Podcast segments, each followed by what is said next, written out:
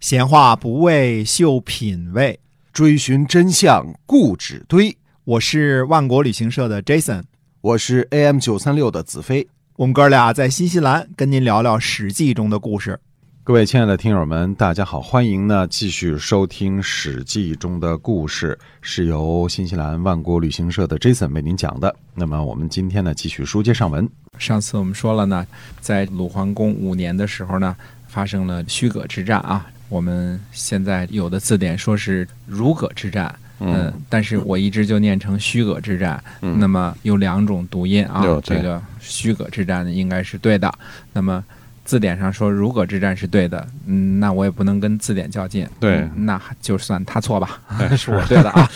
说对这个字呢，其实念错了就念错了，自个儿原谅自己一嗯下。其实一直都念虚葛，那么有一种说法也念虚葛啊，对这个对《说文解字》是怎么说的，那么嗯就按照这么念啊。那么完了之后呢，到鲁桓公六年的时候，也就是说到了公元前七百零六年的时候呢，齐国遭受北戎的侵略，来向郑国借兵。嗯我们看啊，当时的这个政治经济情况呢，齐国呢还没有那么强大呢。自己呢遭受北戎的侵略的时候呢，要向郑国来借兵。那么嗯郑国呢是很强大的。公子乎呢这个时候呢已经立为郑的太子了，他叫太子乎了啊。带兵呢前往齐国参战，就是去救这个齐国去了嗯。这年六月呢，大败北戎的军队哎，而且这次怎么大败呢？我们说啊，计数人数了啊，擒获了戎人的两个统帅大梁和少梁，这是官名啊。那么获得甲氏首级三百，献给了齐僖公。甲氏首级三百，这是我们第一次见到这个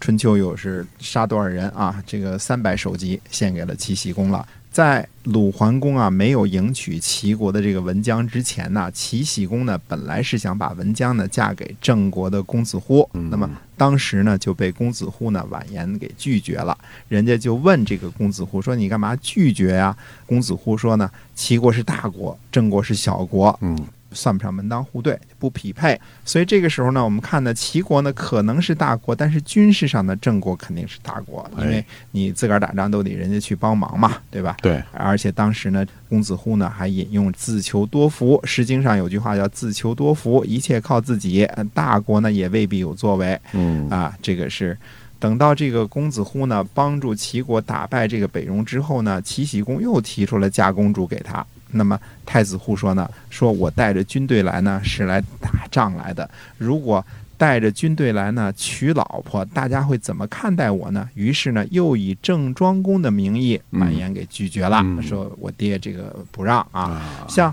齐国这样的大国遭受敌人进犯的时候，向郑国借兵，我们就说可见郑国这个军力之强啊！而且从这个太子乎这个婉言拒绝的这个言论来看呢，太子乎对于自己的国家、自己的军队呢，那是相当有信心的。嗯虽然表面上说是不匹配啊，但是实际上呢，那意思我还未必看得上你这老贵族呢，还这么个意思啊。嗯那么鲁桓公十一年，到了公元前七百零一年的时候呢，郑庄公也卒了。再大的英雄啊，我们说哎从七百四十四年继位啊，也当了不老少年的这个国君了啊。嗯纵观周早期的历史来看呢，从这个公元前七百七十年啊，平王东迁啊，公元前七百零一年这七十年当中呢，无疑呢，郑国呢是历史的主角儿，嗯从来就是这段时间的主角嗯儿，特别是呢，郑武公和郑庄公爷儿俩，又特别是郑庄公，因为我们看到郑庄公的记录很多啊，郑武公呢就是灭了国国和快国、东国国啊，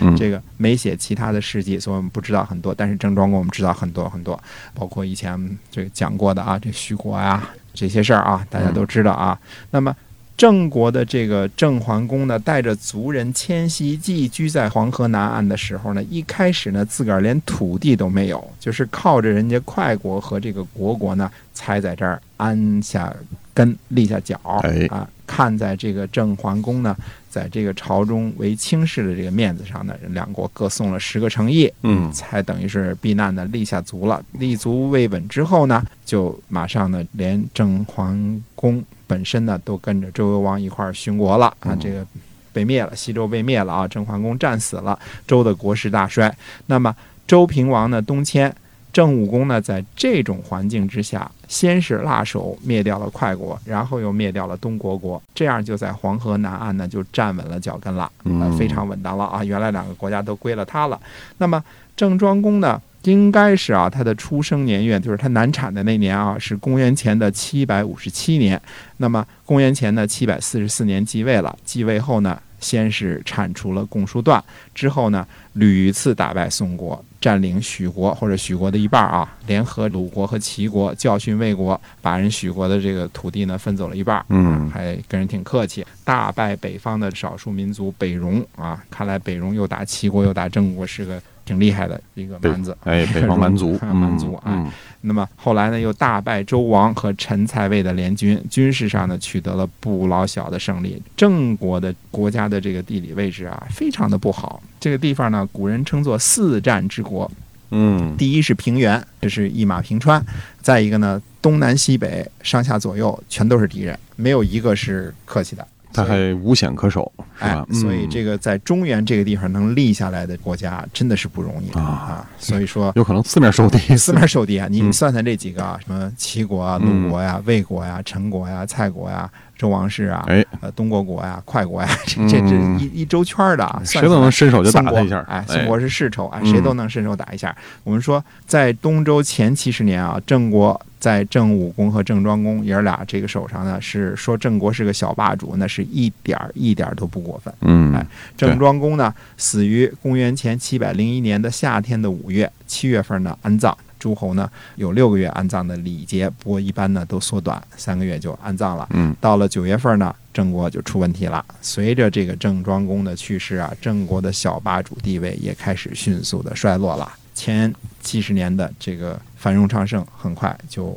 坏出问题了。成过眼云烟了 啊，嘿哎对，这也没办法，强和弱的这个转化，有的时候是在一个人之间啊。我们对说什么人民创造了历史，很多时候是英雄创造了历史。呃嗯，我有话直说啊，当然说人民创造历史呢，这样更讨好，对吧嗯？但是有话直说呢，其实是英雄创造了历史。呃，如果说英雄也属于人民，那就是人民创造了历史。英雄是人民，哎，那就是这样你们人民统创一造了了历史，，你们这就样大统一了是吧？大家都统一了，哎哎，就大家都没有什么没有什么纠葛了啊。哎，但挺是好的，我觉得呢，郑庄公是那个时候的一个牛人，呃嗯，非常牛的一个牛人。那么我们说，到底郑国出了些什么事儿呢？想当初呢，郑太子忽啊，在辞谢齐国嫁女的时候啊，寨众呢就深不以为然。寨众显然是老谋深算啊，哎这个寨众认为呢，说一定要娶齐国的这个公主。嗯，啊，为什么呢？他说啊，国君呢有很多宠爱的妻妾，当时这反动制度如此啊。嗯，这这个说正常，哎，他说太子呢，您没有大的援助，那将来可能在君位上呢待不太久。三个公子呢都有可能成为国君，但是太子忽呢不听。我们看太子忽这个人呢，还是相当的自负的啊，他认为自己有本事，嗯啊，谁的话也不听啊。对，包括先配后族啊，先同居后入洞房这种事儿啊，反正他挺挺挺自我的这么一个人。嗯今天的话来说啊，